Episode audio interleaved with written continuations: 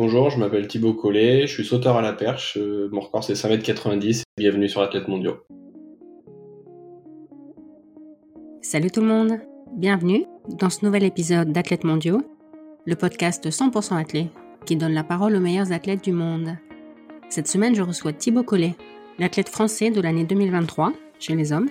Thibaut est champion de France de saut à la perche, et cinquième des mondiaux de Budapest l'année dernière avec deux records personnels établis en finale à 5,85 et 5,90. Dans cet épisode, Thibaut revient évidemment sur cette finale mondiale de très haut niveau et sur ce moment où, pour la première fois de sa vie, il a tenté une barre à 6 mètres. Il nous parle également de ses débuts en athlée, dans une famille pas exactement comme les autres, et de ses objectifs pour les années à venir. Une conversation très riche qui m'a personnellement beaucoup appris. Pour info, nous avons enregistré cet épisode le 22 janvier 2024. Bonne écoute. Salut Thibaut, bienvenue sur le podcast. Salut, merci beaucoup, c'est gentil. Avant de commencer l'interview, je voulais te remercier encore d'avoir donné ton dossard au meeting de Bruxelles. Je sais que la gagnante était très contente de le recevoir, la gagnante du jeu concours. Bon, bah tant mieux. Quand on s'est vu à Bruxelles, c'était quelques semaines après les mondiaux de Budapest, où tu as fait cinquième. Depuis, tu as été nommé athlète français de l'année. Hmm. Tu t'y attendais Parce que à Budapest, tu as quand même le meilleur résultat individuel masculin. Donc c'est pas en soi très surprenant, mais tu t'y attendais ou?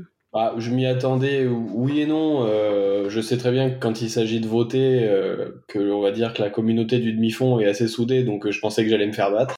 Maintenant, j'étais content de voir le résultat parce que bah, c'est vrai que c'était on va dire une belle récompense par rapport à, l'année passée et, donc j'étais ouais j'étais content. Après non je m'y attendais pas honnêtement. Je pensais que bah ouais comme sur beaucoup de votes ça allait pas passer mais finalement c'est passé donc c'est plutôt cool. Et comment tu vis le fait d'être passé du statut de jeune prometteur à celui de tête d'affiche quasiment de la FFA c'est toujours agréable à vivre, on va dire. Après, je me considère pas forcément comme une des têtes d'affiche parce que pour moi aujourd'hui en France, on a encore on a encore des athlètes qui sont là et qui ont tellement un palmarès fou. Quand je parler de que ce soit de Mélina, Pascal, Martino, Renaud, Kevin, euh, ces gens-là, j'accepte pas de me comparer à eux, mais c'est vrai que sur la nouvelle génération, euh, bah j'essaye de, ouais de, faire au mieux. Et, avec ce qui s'est passé à Budapest, ouais c'est vrai que on a tendance à me dire que je porte un peu cette génération. Et bah c'est une fierté parce que moi je pense que c'est une génération qui est prometteuse et que ensemble, on va pouvoir avoir des, résultats qui sont euh, tout à fait euh, tout à fait bons et qui peuvent amener à des belles médailles aussi dans, dans le futur. Donc c'est plutôt c'est plutôt cool. Les gens qui te suivent un peu n'ont pas vraiment été surpris de ton résultat à Budapest parce que tu avais quand même montré un, état de forme avant. Mais malgré tout, tu as peut-être surpris le grand public.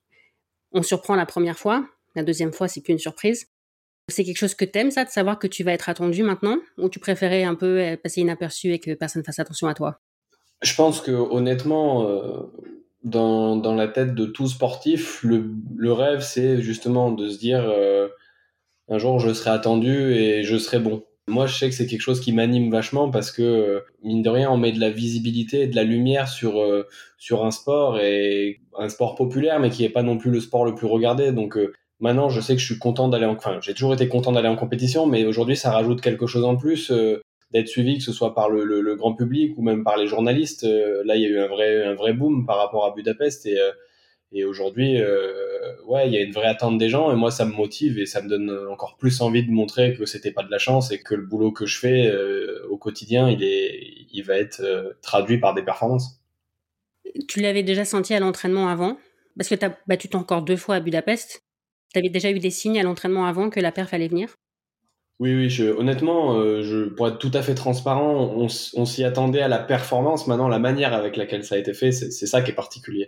La performance, euh, c'était l'objectif de la saison. Euh, pour moi, j'aurais pu réaliser cette performance-là au championnat de France élite si on n'avait pas été un petit peu malmené par les par les conditions météo avec le vent et tout ça. Donc, on s'attendait à ce qu'il y ait une performance qui sorte, que ce soit 5,85 ou 90 ou peut-être même plus. Mais moi, personnellement, j'étais prêt à sauter sur ces hauteurs-là et bon, bah, les choses ont fait que, que j'ai, entre guillemets, attendu le, bon jour et le jour J pour le réaliser et c'est encore plus beau et euh, ça m'a encore plus euh, fait plaisir parce que finalement, c'était vraiment le moment euh, où il fallait le faire. Donc, ça, c'était vraiment cool. Ouais. T'as toujours cru en ta capacité à faire partie des tout meilleurs du monde? J'ai jamais douté du fait que je voulais en faire partie j'ai toujours su que je voulais y être, que je voulais me battre avec eux et tout ça. Maintenant, comme dans toute carrière, euh, il peut y avoir des moments où on se pose des questions. Euh, maintenant, moi, je pense que je fais pas partie des gens qui se posent euh, 10 000 questions. C'est tellement clair dans ma tête depuis tout petit que je veux faire partie des meilleurs qu'aujourd'hui, je me, j'ai encore du mal à me dire que, euh, ouais, aujourd'hui, je fais partie du top 7, top 8 mondial. C'est quelque chose que je me dis pas, mais qui est réel et qui est finalement qui est écrit. Et moi, je, je, aujourd'hui, je considère que j'ai encore une grosse marge de progression, que je vais sauter bien plus haut que ce que j'ai fait. Donc, euh, je suis un peu affamé et je me dis que j'en veux toujours plus, quoi. Et c'est marrant parce que à la perche, beaucoup d'entre vous avaient comme point commun d'être fils d'entraîneur. Ouais. Plus que dans d'autres disciplines. Et il y a toi, évidemment, ton frère, Renaud, Mondo, Ernesto Biena aussi, je crois. Euh, au Biena, je sais pas trop. Je sais pas, je connais pas trop ce gars. Mais comment tu l'expliques? C'est plus le cas à la perche que dans d'autres disciplines. Ouais, c'est très vrai. Euh, je, je, pense que ça s'explique euh, par le fait que c'est une discipline qui est quand même assez originale. Euh, naturellement, euh, on va parler d'un enfant qui va se mettre à l'athlétisme. De lui-même, il va pas forcément se dire euh, je vais faire de la perche. À la limite, il peut se dire je vais essayer.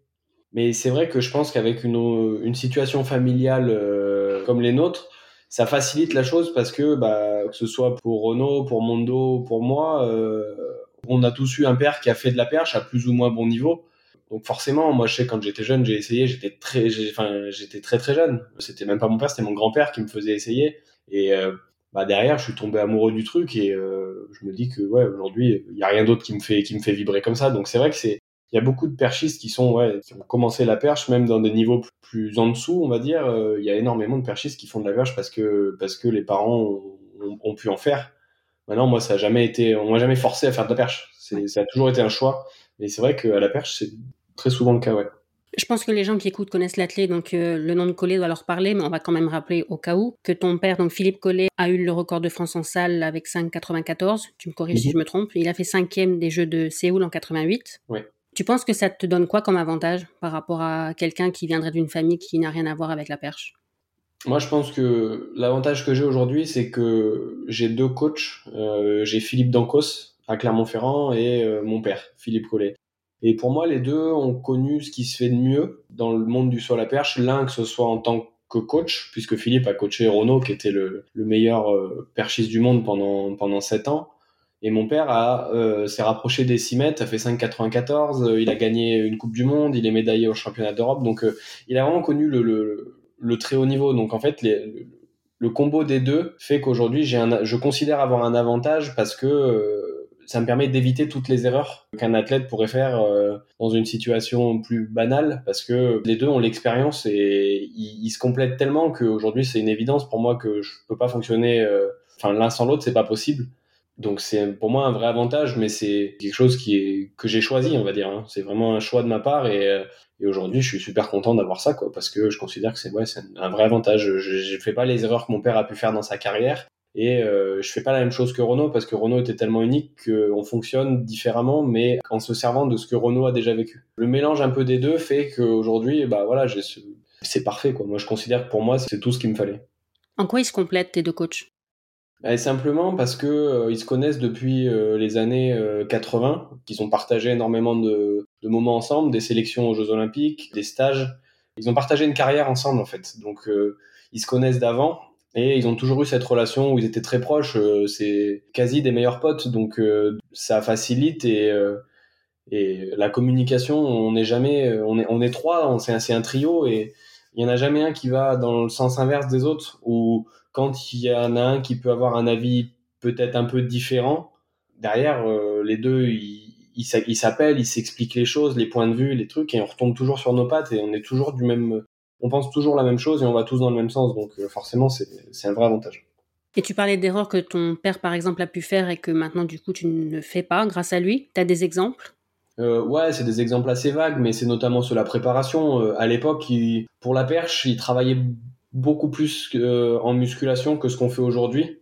Ils sont allés sur des séances avec des charges très lourdes et, et des exercices qui n'étaient pas forcément utiles pour le saut à la perche. Et aujourd'hui, euh, aujourd'hui, on a ciblé vraiment ce qui était utile et tout ce qui sert à rien entre guillemets pour la perche, on ne le fait pas. Donc euh, leur expérience perso a permis justement d'arriver là où on est aujourd'hui, à faire ses choix, à se dire ça, c'est utile pour le saut à la perche, ça, c'est utile pour le corps. Donc on va le faire, ça, ça sert à rien, on va pas le faire. Quand je parle d'erreur, c'est ça Et ça peut même être des erreurs, on va dire, de l'hygiène de vie. c'était une autre époque, c'était pas du tout la même chose. Je veux pas rentrer dans les, dans les détails, mais ouais, il fonctionnait différemment d'aujourd'hui, quoi. Toi, tu as commencé par les combinés? Oui, ouais, j'ai jamais été une lumière en combiné, mais euh, j'ai commencé par toucher à tout à l'athlète parce que je considérais que, enfin, on considérait qu'on se spécialise pas à 13 ans, quoi. Donc ouais, j'ai commencé par faire un peu d'épreuves combinées, un peu de lancer de javelot, euh, un peu plus de perche parce que c'est ce qui m'amusait le plus et naturellement je me suis orienté vers la perche et, et aujourd'hui, bah ouais, j'en suis là donc je regrette rien. Et tu retiens quelque chose de ces années de combiné? Est-ce que ça t'a apporté quelque chose? Oui, ça apporte. Moi, je considère que les épreuves combinées, c'est la meilleure école euh, pour apprendre, euh, on va dire, à se servir de son corps. Parce qu'on touche à tout, on te demande de courir, on te demande de sauter, on te demande de lancer. Donc ça demande des aptitudes dans chaque spécialité et ça permet vraiment de dégrossir, on va dire, le physique et compagnie quand on est plus jeune parce que bah voilà, on apprend à se servir de tous les muscles de son corps et c'est vraiment quelque chose qui aide quoi. Et moi, je sais que ça m'a, ça m'a fait du bien. J'en ai pas fait longtemps, hein, et puis je, j'aimais pas ça. Clairement, j'aimais pas faire un 1000 mètres à la fin d'un heptathlon ou un 1500 à la fin d'un DK. Ça m'a jamais fait marrer, mais, euh, mais par contre, euh, ça m'a appris à, à, faire des haies, à sauter en longueur. Euh, bon, en hauteur, j'étais une catastrophe, mais ça m'a appris à me servir de mon pied. Enfin, plein de choses. Ça apporte beaucoup de choses. Et ça permet de savoir finalement là où on veut aller ou là où on veut pas aller. Oui. Les perchistes, c'est aussi les plus polyvalents, non? Si on met à part les combinards. Si on prenait des spécialistes et qu'on leur disait faites un décathlon, c'est sans doute les perchistes qui s'en sortiraient le mieux.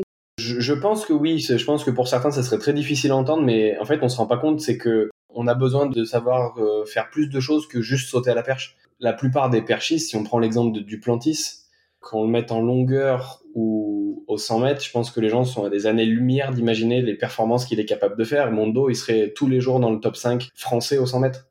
Euh, en longueur, il ferait 7, 7,70, 7,80, simplement sur sa vitesse et sur sa capacité à impulser. Mais le perchiste est, ouais, est normalement assez complet. On a l'exemple avec Baptiste Thierry, mhm.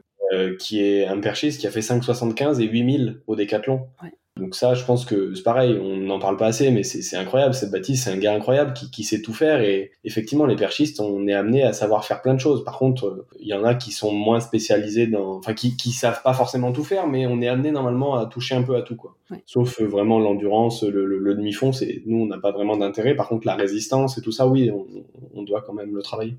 Bon, il y a beaucoup de décathloniens qui sont pas non plus passionnés par le 1500. C'est vrai, c'est un peu le problème de, ce, de cette spécialité, je crois, le 1500. Toi, c'est à partir des Europes cadets de 2016, où tu as fini cinquième, que tu as décidé de te spécialiser? Ouais, ouais, ça a été. Euh, en fait, pour moi, ça a été. Euh, je savais déjà que je voulais faire que de la perche, mais euh, ça a été une excuse, en fait, de pouvoir se dire Mais non, mais je vais pas continuer à faire d'autres trucs s'il y a une épreuve où j'arrive à me qualifier sur les grands championnats de ma catégorie. Et donc, du coup, derrière, bah, ça coulait de source, quoi, se dire Bon, allez, on va se spécialiser, mais je me suis spécialisé, mais j'ai toujours touché à tout. Euh, encore cette année, je lançais le javelot aux interclubs, donc euh, j'ai besoin de faire d'autres trucs. Là, j'ai fait toute ma prépa, j'ai passé toute ma prépa à faire des haies euh, une fois par semaine. bon, avec pas à 106, pas des à 106, mais des haies plus basses, mais avec un intervalle en quatre appuis. Enfin, j'ai besoin de faire d'autres choses aussi que de la perche, mais oui, c'est en cadet. en arrivant en junior, que je me suis dit bon, je vais gentiment me spécialiser au saut à la perche et tourner l'entraînement pour le saut à la perche. C'est quoi l'intérêt des haies pour un perchiste? Je pense que tout le travail de rythme euh, entre les il est important parce que nous, on doit le retranscrire sur la fin de course. On doit être capable de vraiment rythmer et en étant le plus haut possible pour être capable de d'impulser avec sa perche euh, vers le haut pour transmettre un peu toute la vitesse. C'est un, peu technique, mais je pense que vraiment le travail de rythme qu'on retrouve dans les haies, c'est quelque chose qu'on arrive à, à, retranscrire à la perche et donc on considère nous que c'est important de travailler les haies quand on fait de la perche. Ok. Quand tu as décidé de te spécialiser, tu penses que ton père, il en a pensé quoi? La question vous pour ton frère aussi, pour Mathieu, qui est aussi spécialiste? Mon père, il était forcément, il était, il était d'accord et lui, c'était aussi, euh, il était content parce que euh, parce que c'était la suite logique du truc, que ce soit pour Mathieu ou pour moi, on était arrivé à un, niveau, on va dire, euh, plus Mathieu que moi, mais en combiné, Mathieu était, il était pas mal. il aurait pu s'amuser un peu au DK et tout ça. moi, un peu moins parce que j'avais moins de, on va dire, de capacité physique sur certaines épreuves, mais là où on était le mieux, c'est la perche et ce qui nous amusait le plus, c'était la perche. Donc c'était un peu logique de se dire, bah, aujourd'hui, on va tourner un peu la page des épreuves combinées, on va se spécialiser sur la compétition de saut à la perche, tout en gardant quand même un entraînement varié. Mais mon père, il était complètement euh, bah, dans le truc, quoi. Pour nous trois, mon père, mon frère ou moi, c'était, logique. Il n'y a pas eu de cassure par rapport au fait de dire on arrête les combinés, donc on révolutionne l'entraînement, hmm. Ça a été un petit peu la, ouais, la suite logique, donc en vrai, il n'y a pas eu trop de, trop de changements. À partir de quand tu as commencé à t'entraîner avec Renaud Lavilloni en fait, avec Renaud, on se connaît depuis très très jeune, enfin depuis que je suis très très jeune, parce que par rapport au boulot que mon père fait, il est revendeur des perches Spirit avec lesquelles on saute en, Europe. Donc il était amené à être en contact très régulièrement avec Renault. Et Renault, connaissant l'histoire de ce sport, aussi connaissait mon père de, l'époque. Et euh, donc, bah, naturellement, moi, je l'ai rencontré plein de fois quand j'étais plus petit. Et puis, finalement, euh, vu que Philippe Dancos et mon père étaient très proches, on a été amené à les côtoyer régulièrement. Mhm. Moi, j'ai commencé à vraiment euh, le côtoyer à l'entraînement à partir de 2017, fin 2018. C'est là qu'on a commencé à, faire quelques séances ensemble, même quelques compétitions ensemble quand j'avais la chance de rentrer sur des compétitions où il était. Donc c'est vraiment en 2018 qu'on a commencé à se côtoyer et après bah, ça a continué. Et les entraînements, c'est venu de toi C'est toi qui ressentais le besoin de te joindre au groupe?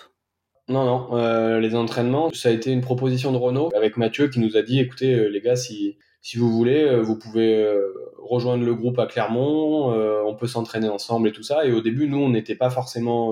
moi, je suis quelqu'un de très casanier et je voulais pas du tout quitter Grenoble. Et je considérais que j'avais ce qu'il fallait à la maison, alors que je me trompais bien parce qu'on n'avait pas du tout les installations pour. Mais j'avais peur de quitter Grenoble et j'avais pas envie.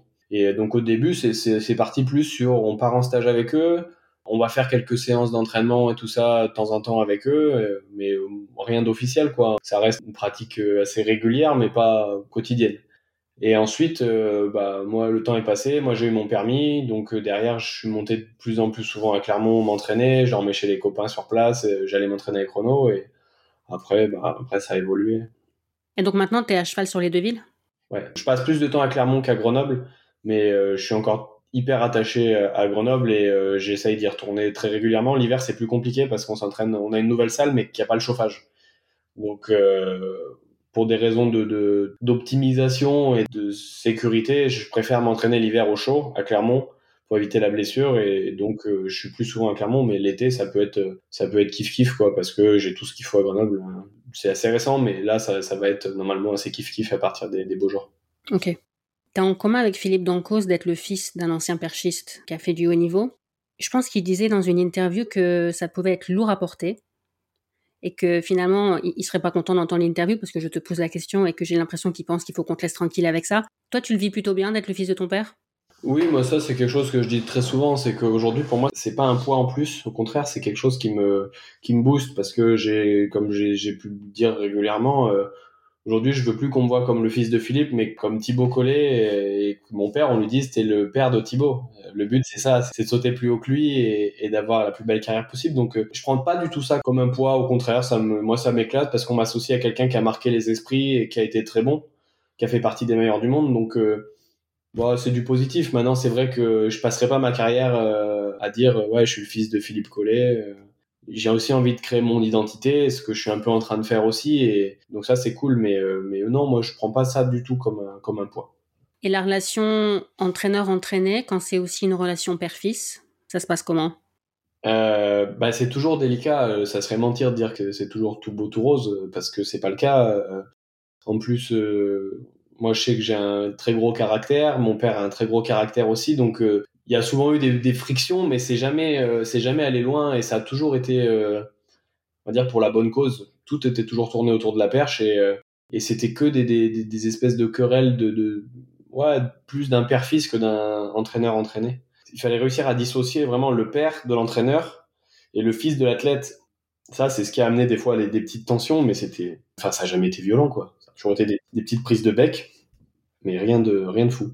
Donc franchement, c'est cool parce que c'est ça peut être difficile, euh, mais moi aujourd'hui, je suis, on, le vit très bien, on veut la même chose, donc euh, forcément, on fait des petits ajustements de temps en temps quand quand on n'est pas forcément du même avis sur deux trois trucs. Mais c'est aussi pour ça que Philippe est là, dans COS, parce que ça permet de tempérer et de vraiment, euh, quand on peut s'égarer, lui, il nous dit les gars, oh, on se, on se réveille, on va, on va dans cette direction-là, on fait on n'en met pas partout, quoi. Et donc ça, c'est vrai que c'est plutôt bien, mais ça se passe très bien. En compétition, quand tu as les deux qui sont là en même temps, comment ça se passe le, coaching entre les sauts ou avant le début du concours, après l'échauffement? Alors naturellement, euh, quand les deux sont présents, mon père sera un peu plus euh, en avant dans le sens où euh, c'est mon père qui va qui va venir me parler, qui va donner les conseils et tout ça. Mais Philippe est toujours là et a toujours quelque chose à dire si je lui pose une question. C'est-à-dire qu'il il va toujours me donner son avis, me dire ce qu'il en pense, mais avant que mon père vienne me voir, juste après le saut, les deux discutent. Et en fait, euh, mon père fait un peu le porte-parole des deux, quoi. Ok. Mais ils se mettent toujours d'accord avant de venir me voir. Et moi, je sais que des fois, bah, mon père descend et j'appelle aussi Phil d'Ancos et je lui demande aussi son avis pour entendre deux fois la même chose, mais pour vraiment être rassuré et de me dire, ouais, ils sont, ils sont d'accord, euh, c'est bon, quoi. parce que si un te dit change de perche et l'autre il dit non, tu gardes la même ou... Bah ça, en fait, c'est censé ne pas arriver parce que les deux communiquent avant que je vienne les voir. Il y a toujours un petit temps entre le moment où je redescends du tapis, je pose ma perche. Il y a toujours ce, cette petite discussion entre les deux qui fait que je suis ravi parce qu'ils sont toujours d'accord. Et après, ils ont tellement une connaissance euh, élevée du saut à la perche que bah, dire ça, ça arrivera pas qu'il y en ait un, un jour qui me dise garde la perche et l'autre me dit change. Mais concrètement, à l'entraînement, tu fais les mêmes choses avec les deux? Euh, Alors, je pense que hum, on fait pas tout à fait la même chose on a les mêmes objectifs quand je suis à Grenoble ou quand je suis à Clermont. Euh, le, but, c'est toujours le même. Ils se mettent d'accord sur les séances et tout ça, mais euh, j'ai, on va dire que j'ai carte blanche avec les deux. C'est-à-dire que si Philippe me dit, euh, Dancos me dit, il faut travailler ça, on peut le travailler d'une manière. Et par contre, avec mon père, travailler la même chose, mais d'une autre manière, avec d'autres exercices. En fait, on n'a pas un tableau avec la séance et je fais bêtement ce qui est écrit. on réfléchit. Et je dirais qu'avec Philippe, je suis plus dans, dans je suis plus dans le, dans le global dans l'entraînement global et dans la totalité de ce qu'il faut que je travaille. Et avec mon père, on va plus être sur de la micro-technique, sur le, petit geste, le petit truc. En fait, ce qui fait que c'est vraiment complet. Parce que du coup, je travaille euh, le point à travailler, mais je travaille aussi le tout petit truc qu'il faut modifier. Ça fait vraiment quelque chose de complet, donc c'est plutôt cool. Philippe Dancos, il dit que tu es le clone de ton père, que vous avez la même morphologie, même si vous avez des personnalités différentes. T'es d'accord? Ouais, ouais, bah, je pense que les, chiffres hein, parlent d'eux-mêmes. Hein. Je suis un peu plus grand que lui et peut-être un peu plus lourd, mais on est sur le même gabarit, euh, pas très grand et assez dense. Et tu crois que tu as hérité de quoi de ton père? Que ça soit euh, génétiquement dans le, dans le, talent, parce qu'il y a du talent, ou dans l'état d'esprit, ou qu'est-ce que tu lui dois?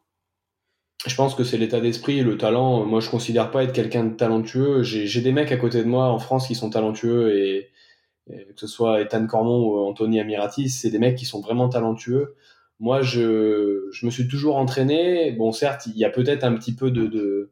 j'aime pas ce mot. J'ai pas envie de dire que, que je suis talentueux. Euh, moi, j'ai beaucoup travaillé pour arriver là où je suis. Quand certains peuvent avoir moins besoin de travailler pour arriver à un niveau à peu près équivalent. Donc, je pense que de mon père, ce qui m'a vraiment le plus transmis, c'est la tronche, parce que lui, à l'époque, c'était un tueur. Euh, il s'est pas fait que des copains. Euh, quand il allait sur le sautoir, c'était pour gagner. Et euh, il a jamais douté de quoi que ce soit, même s'il a eu des périodes de avec des hauts et des bas, euh, mais il a quand même toujours eu cet état d'esprit euh, très rentre dedans, très euh, très cash, qui fait que moi aujourd'hui je suis pareil, je, sais exactement où je veux aller et peu importe ce qui se met en travers de ma route, je le décalerai d'une manière ou d'une autre. Donc je pense que c'est vraiment le truc que j'ai hérité en plus, c'est la tête. Même si tu es dans un concours il y a ton frère? Ouais, après aujourd'hui avec Mathieu, on, est très clair sur le fait que quoi qu'il arrive, euh, peu importe ce qui se passe, on sera toujours lié par le, fait d'être frère, donc euh, ça passera toujours avant tout ce qui se, ce qui s'offre à nous. C'est-à-dire que moi honnêtement demain, euh, je serais le plus heureux du monde d'être vice-champion olympique derrière mon frère. Je pense que pour moi ça serait comme un titre parce que imaginons on partage la, médaille d'or, je me dis enfin ça peut pas être plus beau quoi pour l'histoire, ça peut pas être plus beau et je préfère mille fois me faire battre par mon frère que par n'importe qui d'autre sur des séances d'entraînement, s'il y en a un que j'accepte qui me batte, c'est mon frère. Parce que c'est le plus grand, euh, parce que puis parce qu'on est de la même famille. Si c'est pas lui que c'est un autre, euh, bah derrière je vais rentrer chez moi pendant trois jours, je vais bouillir quoi. C'est des pépins de santé, des pépins physiques qu'il a eu? Il a enchaîné pas mal de petites blessures avec euh, deux opérations sur les genoux, des petites opérations mais des trucs un peu chiants qui font que qu'il avait du mal à être à 100% et derrière il a quand même connu, on va dire, pas le cacher, une grosse période de doute au niveau mental, des grosses peurs qui se sont créées, notamment sur la pratique de la discipline, qui est quelque chose de très courant dans la perche. Aujourd'hui, il, il, est en phase de reconstruction et il fait tout pour que ça marche. Et euh, même si là, les résultats pour l'instant ne montrent pas qu'il peut revenir à son meilleur niveau, il est en train de tout faire pour et il se donne les moyens. Donc c'est vrai que c'est un peu délicat parce que moi, je suis, euh, je suis devant, je carbure, ça se passe très bien et on va dire que je connais pas le doute quand lui a des périodes compliquées où il s'est posé beaucoup de questions et aujourd'hui il se dit qu'il lui reste euh, que quelques années, euh, que ce soit une ou deux, euh, à être à fond et à essayer de tout donner. Donc, donc moi je pense que ça va le faire, il va remonter la pente. Dans quel domaine tu dirais que tu as progressé, par exemple depuis ta médaille aux Europe Espoirs de 2019, entre cette médaille-là et tes premiers titres de champion de France en 2022 Il y a eu un gros progrès technique, parce que je suis sur les mêmes, mêmes longueurs de perche, c'était déjà des 5 mètres en 2019. Euh, il y a eu un gros progrès technique sur le saut, hein. c'est plus du tout le même, c'est la même base, mais tout a été optimisé. Et, euh, aussi en vitesse, je cours beaucoup plus vite qu'à cette époque-là. Euh, on n'a pas encore mesuré officiellement mes, progrès en vitesse, mais les chiffres qu'on a sur les perches élite tour ou sur les championnats de France élite chaque année montrent que qu'il y a du gros gros progrès de fait et chaque année il y a une évolution qui est vraiment très très régulière. C'est-à-dire que sur chaque mesure qu'on a au championnat de France, je cours de plus en plus vite avec ma perche. Donc euh, ça, c'est vraiment quelque chose qui a changé. Et forcément, on court plus vite, on prend des perches qui renvoient mieux, qui sont plus, plus dures. Donc, euh, donc derrière, les barres, euh, les barres augmentent aussi.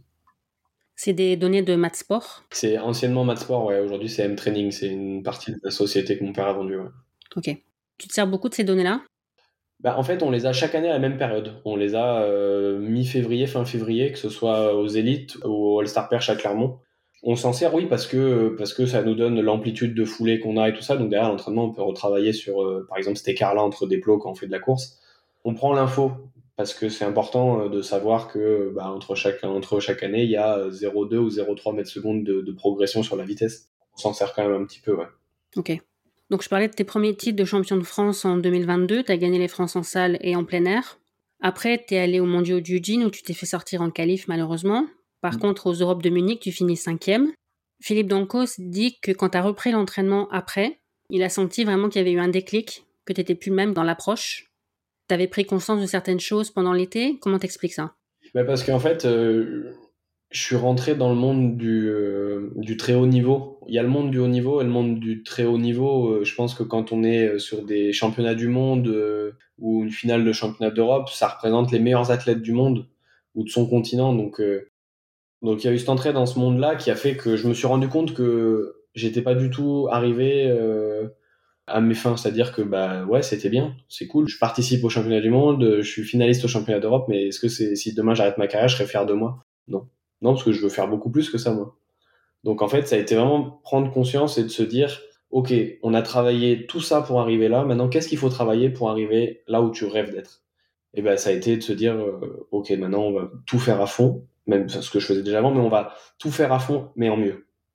C'est-à-dire que j'ai tout analysé, j'ai passé des, heures à regarder des vidéos de mes sauts, de, de mes vidéos de séances de course. J'ai tout regardé, tout analysé, j'ai essayé de comprendre chaque truc que je faisais. Et derrière, à l'entraînement, bah, j'ai j'ai dit ouais ok on va faire ça ça ça mais pourquoi on va faire ça ça ça? Qu'est-ce que ça va apporter pour pour le saut? Et en fait euh, quand j'avais compris que tout ce que je faisais ça servait à ça à ça et à ça dans, dans le saut que ce soit dans la course ou dans le saut derrière on va dire l'engagement il était maximum à chaque fois quoi. Toutes les séances de saut bah, j'étais à 10 000 euh, je me levais le matin je savais que j'avais une séance de saut l'après-midi euh, bah, le matin j'étais comme un ouf quoi. Je j'allais marcher s'il fallait marcher pour pas être endormi je mangeais je faisais exprès de manger vraiment bien 4 heures avant pour bien digérer. En fait j'anticipais tout et je laisse rien au hasard. C'est-à-dire que maintenant je, je me dis que je suis dans une période où j'ai pas le temps et j'ai pas le droit de me dire j'aurais pu faire mieux. Donc ça a été vraiment de se dire comprendre pourquoi on travaille, comprendre ce qu'on travaille et c'est surtout identifier ce dont on a besoin de travailler. Et une fois qu'il y avait tout ça, derrière à l'entraînement, ouais, comme dit Phil, moi je me voyais, j'ai senti que j'étais plus le même parce que euh, les fois où avant je pouvais avoir une petite baisse de motivation en me disant putain ça j'ai la flemme, ça arrivait plus parce que je voyais toujours plus loin en me disant euh, il faut que je fasse ça pour ça du coup, bah, tout a été, tout a été vraiment clair dans ma tête. Donc, c'est quoi l'objectif? L'objectif, c'est clairement de sauter 6 mètres. Euh, je peux pas me cacher de dire qu'aujourd'hui, après avoir sauté 5,90, je veux sauter 6 mètres. Je pense que pour moi, ce qu'a fait Renault, c'est trop fort pour pouvoir dire euh, demain, je veux avoir le record de France. Par contre, si demain, je suis amené à sauter plus de 6 mètres ou, plus, ou 6 mètres 05, là, j'aurais le droit de dire que je veux essayer de battre le record de France. Mais pour moi, aujourd'hui, ce qu'il a fait, je, je, je prends la mesure complète du truc et il a battu quelqu'un qui était, qui était juste une légende à l'époque et son saut à 6 mètres 16, c'est pas pour rien que c'est la deuxième perf mondiale de tous les temps, c'est parce que c'est extraordinaire. Donc euh, aujourd'hui, je peux pas dire que mon objectif c'est d'être le meilleur français de l'histoire parce que ça serait peut-être lui manquer de respect en n'étant pas assez lucide sur ce qu'il a fait. Maintenant, moi, si demain j'arrête ma carrière en ayant été deuxième meilleur français de tous les temps, ça sera une bonne chose et j'aurai rien à regretter. Par contre, si demain je suis amené à sauter plus de 6,05, là, je vais revoir un peu le truc à la, hausse et je vais me dire, OK, là, on va essayer d'aller chercher le record de France. Mais aujourd'hui, j'ai pas cette prétention-là et, mon but, c'est de prendre une médaille au jeu, que ce soit à Paris ou à Los Angeles, et de sauter plus de 6 mètres. Et entre-temps, prendre le plus de médailles possible, bien sûr. Mais c'est ça mes, mes, grandes lignes. Il y a des pays où ne pas avoir le record national, finalement. Euh... Tu vois, par exemple, on pense tous que le record de Suède de son à hauteur, c'est Stéphane Holm. C'est pas Stéphane Holm. Stéphane Holm n'a pas le record de Suède de son à hauteur. C'est Patrick Schoberg. Il a même pas un record national, alors que tout le monde sait qui c'est Stéphane Holm. Donc finalement, ne pas avoir le record national, euh, bon. En fait, ça veut rien dire parce que c'est ça. Il faut regarder le contexte. Nous, quand on sait qu'en France, on a eu le meilleur perchiste du monde pendant 7 ans, on se dit ok, j'accepte d'être deuxième. Parce que j'aurais quand même fait partie des meilleurs du monde, mais le gars devant moi, c'était une légende. Donc ouais, non, moi ça c'est quelque chose que je suis très clair là-dessus dans ma tête euh, et j'ai pas peur, ouais, j'ai pas peur de le dire que aujourd'hui je me, je me prépare pas pour battre le record de France. Je me prépare pour sauter plus de 6 mètres, ça sera déjà une très belle réussite. D'ailleurs, en parlant des, des 6 mètres, malheureusement, le club des 6 mètres a perdu deux membres ces derniers, ces derniers mois. L'année dernière, Tim Lobinger. Et là, euh, il y a quelques jours, Sean Barber. J'ai vu les réactions après le décès de Sean Barber de certains autres membres du club qui vraiment disaient on a perdu un des nôtres. On sent que c'est un club quand même très particulier. C'est un club à la fois très fermé et très ouvert parce que c'est que des mecs accessibles qui ont fait ça et c'est que des gens, euh, c'est que des bonnes personnes. Euh, tous ceux qui ont fait ça en étant clean, bien sûr, c'est que des, des, bonnes personnes. Mais c'est vrai que le décès de Sean Barber, ça a été, euh, ça nous a fait quelque chose au perchiste parce que ce gars-là, il a gagné le championnat du monde, il a sauté 6 mètres c'était celui qui sautait avec le plus de levier de l'histoire de la perche. Euh, il avait des perches qui étaient gigantesques et il arrivait à faire des trucs avec, c'était assez fou. Donc forcément, c'est douloureux parce que ouais, c'est quelqu'un qui, qui, nous quitte. Moi, je le connaissais pas personnellement. Euh, je l'ai beaucoup regardé, je l'ai beaucoup admiré parce que c'était un mec qui sautait 6 mètres quand moi j'étais gamin et que je faisais 5 mètres. Donc euh, ouais, je pense que ça a touché beaucoup de monde et Renault est particulièrement touché par ça parce que il a partagé beaucoup de choses avec lui des très belles compétitions. Et c'est vrai que quand, euh, quand on a appris ça, ça, ça, fait beaucoup de peine parce que c'était quelqu'un de vraiment, vraiment bien. Oui, 29 ans. Mm. Pour revenir à toi, début 2023, tu as gagné le meeting de Renault euh, dans le Nevada. C'est là aussi où tu as, as rentré cette année. Est-ce que tu peux nous parler un peu de ton choix, par exemple, cette année, d'être allé là-bas, alors que je pense que le même week-end, il y avait un meeting du Perche Elite Tour? J'ai préféré aller me battre contre les 15 meilleurs américains plutôt que me battre contre les Français euh, en sachant que c'est les Français, je vais les affronter euh, quasi toute la saison après. Je pense que c'est plus formateur d'aller se battre contre le meilleur pays du monde de la spécialité parce que c'est eux qui ont la plus grosse densité de, mecs à 6 mètres. Et dans le même concours, il y avait 6,07, 6,06 et 6,05. Lightfoot, euh, Kendricks et Nielsen. Derrière, il y avait vraiment les 15, les 15 meilleurs américains. Il en manquait juste un, c'était Mac qui était au championnat du monde.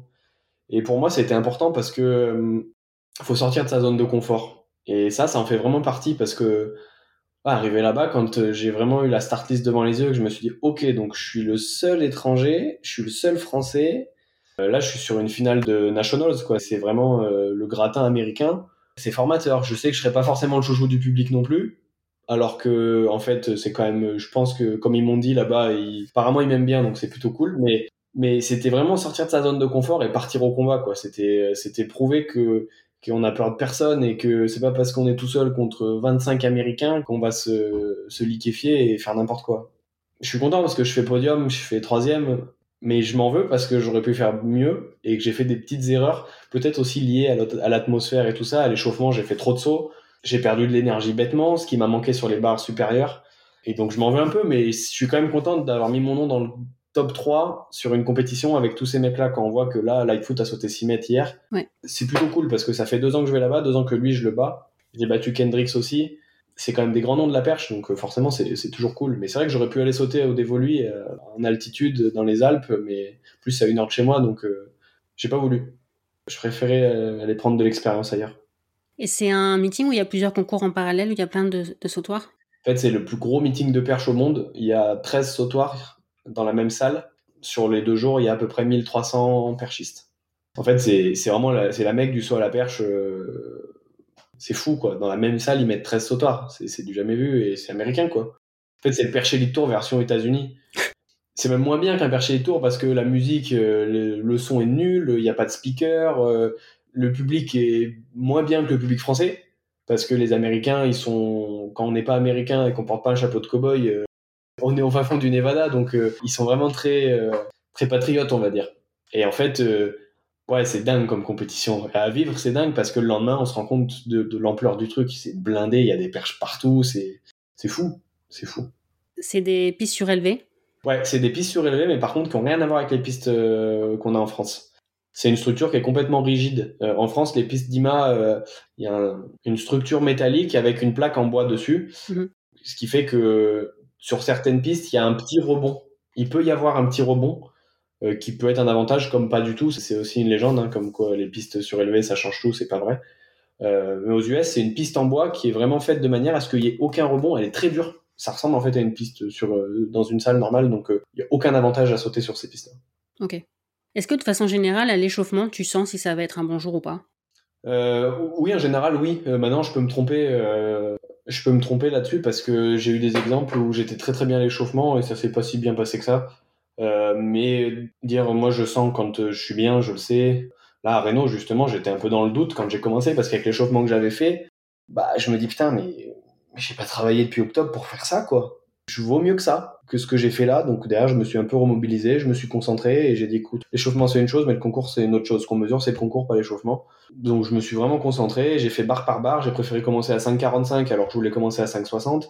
Je me suis dit on va y aller step by step, c'est la première de la saison, on s'enflamme pas. Mais par contre, il y a des concours, Budapest, sors de l'échauffement, je savais que j'allais être bien, quoi. Parce que j'avais fait tout ce qu'il fallait, et mes sauts, mes derniers sauts, euh, l'échauffement, je, à Budapest, je franchis 5,80 euh, de manière assez euh, surprenante parce que j'ai pas eu à, enfin, je me suis engagé, mais j'étais pas, j'ai pas tout donné, quoi. C'était un saut d'échauffement, et ça passe 5,80, c'était un saut facile, et je dis, mais ok, là, on est parti pour faire quelque chose de bien. Mais il y a des fois où on dit, ok, on est parti pour faire quelque chose de bien, et ça se passe moins bien. En qualif, par exemple, je fais un super échauffement à 9h le matin, là, pour la qualif. Pareil, à l'échauffement, je franchis 5,80. Je dis, OK, je suis nickel. Je dis, allez, je vais commencer à 5,30. Comme ça, on se fait pas surprendre par la perche. Il n'y a pas de perche trop souple. Et en fait, je passe au troisième essai parce que ma perche était vraiment trop souple, parce que j'étais super bien. Et en fait, bon, il y a des fois, l'échauffement ne veut pas dire grand-chose. Quand tu étais aux États-Unis, tu en as aussi profité pour aller voir Spirit, le fabricant de tes perches? Ouais, l'usine, ouais. C'est quoi l'intérêt pour toi d'aller les voir? Euh, il y en a plusieurs. Le premier, c'est que bah, c'est le fabricant de perches euh, et donc le fournisseur de mon père. Hmm. Euh, donc simplement pour sa relation pro, c'est aussi très bien d'aller à l'usine parce qu'ils se connaissent très bien et que bah, ils font du business ensemble. Et puis moi, je trouve ça cool de comprendre et de voir, même si j'y suis déjà allé trois fois, je crois. J'adore voir comment les comment c'est fabriqué parce qu'en fait c'est un procédé qui est ultra technique. On se rend pas compte. Et quand on voit la flexion qu'ils mettent dans la cage et tout ça, on se rend compte qu'il y a vraiment il y a un vrai boulot qui est fait. C'est pas c'est pas simple et, moi je trouve ça cool parce qu'ils ont un gros stock. On peut voir plein de perches avec des numéros qui sont assez dingues, des indices de, de dureté qui sont ouf. Et moi ça m'a permis aussi de récupérer des perches pour les compétitions en France. Donc c'est cool, ça fait du bien, ça fait sortir un peu du cadre de la compète. Euh, c'était un peu prendre l'air quoi. Elles sont fabriquées que là, les perches de cette marque-là? Spirit, ouais, c'est uniquement fabriqué à, c'est à Minden, dans le Nevada, donc c'est à côté de Reno. Et l'usine est là-bas et ils fabriquent euh, X milliers de perches euh, par an. Et c'est quoi la différence entre eux et, les concurrents? Euh, Je suis peut-être pas très objectif là-dessus. Euh, Est-ce que tu pourrais sauter avec les perches de notre marque? Non, j'ai pas envie. J'ai aucune envie. Anthony m'a déjà proposé mille fois de sauter avec ses perches SSX, mais j'en veux pas du tout.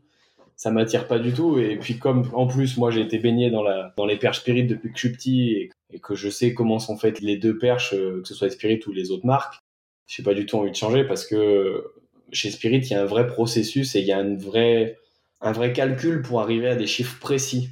Quand d'autres marques que je citerai pas, c'est pas du tout ça, c'est aléatoire, il y a des écarts qui sont insensés et, donc c'est beaucoup moins professionnel. En gros, chez Spirit, euh, par exemple, moi j'avais besoin de récupérer une perche euh, qui mesurait 4,75 m avec un indice de flexion qui est de 14,7 qui est une grosse perche que j'avais mais qui avait un problème de qui tournait dans la main et donc qui n'était pas utilisable. Euh, quand on leur a expliqué que la perche qu'ils nous avaient envoyée avait ce défaut-là, ils ont dit OK, bon, on va te recréer cette perche-là parce que tu en as besoin et que c'est notre erreur si la perche a ce défaut, donc on t'en recrée une. Et donc pour ça, il va falloir qu'ils calculent le nombre d'épaisseurs de fibres de verre qu'ils vont mettre, combien de temps ils les font cuire dans le four. Il y a le procédé où bah, ils font le test pour savoir justement quel est l'indice. En fait, c'est un peu compliqué à expliquer, mais c'est vraiment très très précis et on se rend pas compte. Et donc euh, le lendemain, ils avaient réussi à me fabriquer ma perche avec pile le bon indice ça se joue à 0 près, quoi. Quand moi, j'ai demandé une 14-7, c'est pas une 14-8. 14-8, j'en ai pas besoin. 14-7, j'en ai besoin. Et du coup, ils ont réussi à me fabriquer ça de manière très précise, du jour au lendemain, et, je pense qu'aujourd'hui, il y a que qui sont capables de faire ça. Donc, euh, moi, j'ai pas du tout envie de goûter à autre chose. Mais c'est les mêmes matériaux pour tous les fabricants? Il y a, ouais, il y a, c'est plus ou moins les mêmes matériaux parce que, par exemple, dans les autres marques, il y a de la fibre de carbone aussi. Nous, c'est uniquement de la fibre de verre. Et euh, les autres marques, c'est il y a de la fibre de carbone mélangée à de la fibre de verre. Et donc, si tu arrives dans un meeting et tes perches n'ont pas suivi, si tu dois te faire prêter tes perches, du coup, tu es limité dans les gens à qui tu peux demander parce qu'il faut que ce soit quelqu'un qui ait la même marque. Euh, Spirit est leader sur le marché hein, des perches. hein. Il y a beaucoup plus de perches Spirit que les autres marques. Mais euh, c'est compliqué ça. Si demain j'arrive sur une compétition et quelqu'un me propose euh, plus ou moins la même gamme que moi mais d'une autre marque, je sauterai pas par exemple. Ok. Et puis même par euh, ouais non je sauterai pas. Sauf si c'est euh, sur un championnat, mais bon c'est pas censé arriver. Mais euh, je sauterai pas avec les perches d'une autre marque. Et sinon, sauter avec les perches de quelqu'un d'autre, si c'est la bonne marque, ça, euh, ça t'est Oui, déjà arrivé? Ça, c'est jouable. C'est c'est jouable. Par exemple, à l'entraînement, euh, Renault, il nous, met- il nous prête souvent des perches. Donc, euh, oui, oui, ça, c'est ça, c'est possible. Ça, il n'y a aucun problème. euh, parce que c'est la même chose, c'est la même marque, c'est les mêmes perches, c'est le même calcul, c'est tout est fait pareil. Donc, euh, tant que la personne accepte de te les prêter, oui. Mais par contre, si c'est une autre marque, c'est censé être le même indice, moi, j'aurais pas confiance. Je veux dire, non, je veux pas. Mais après, ça dépend des goûts, des couleurs, quoi. C'est, moi, je sais que j'ai appris à sauter avec Spirit, d'autres ont appris avec d'autres marques, et pour rien au monde, ils changeraient. Et tu t'es déjà fait prêter des perches en compète? Ou t'as déjà prêté les tiennes? Prêter les miennes, oui. Euh, prêter les miennes, oui, oui. Bah, moi, je, par exemple, à Lyon, on utilise pas mal de perches que- qui m'appartiennent, mais il n'y a aucun problème, je lui prête. euh. Moi, est-ce que j'ai déjà emprunté les perches de quelqu'un? Étant donné que mon père est fournisseur euh, en France et en Europe, j'ai jamais eu de problème de gamme de perches. Et j'ai cette chance-là aussi, c'est que j'ai souvent les perches dont j'ai besoin euh, qui sont à disposition, donc ça m'est pas trop arrivé encore. Ok. Ça t'est déjà arrivé de casser une perche en compète? Oui, j'en ai cassé 10. En compète ou à l'entraînement? Les deux. Je crois que j'en ai cassé qu'une seule en compète. C'était euh, sur des championnats de France universitaires en 2018. Et t'as Oui. sauté direct après?